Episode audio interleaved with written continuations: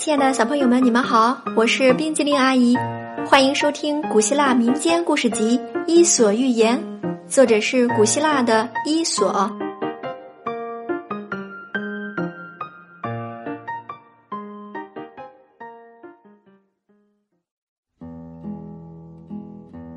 接下来我们要讲的故事是狼和牧羊人。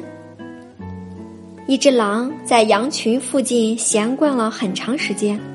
但一直没有侵犯羊群。开始的时候，牧羊人一直对狼小心提防，因为他觉得狼有不良动机。然而，随着时间一天天过去，狼没有表现出要侵犯羊群的意思，他显得更像是一位羊群的保护者，而非敌人。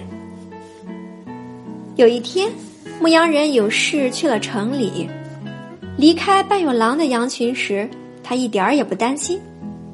可是，他一走，狼就转身袭击羊群，并且捕杀了大部分羊。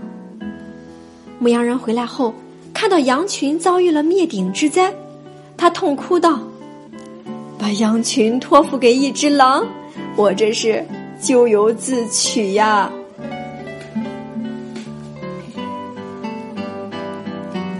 亲爱的小朋友，今天冰激凌阿姨讲的故事《狼和牧羊人》就到这里了，咱们下次再见，拜拜。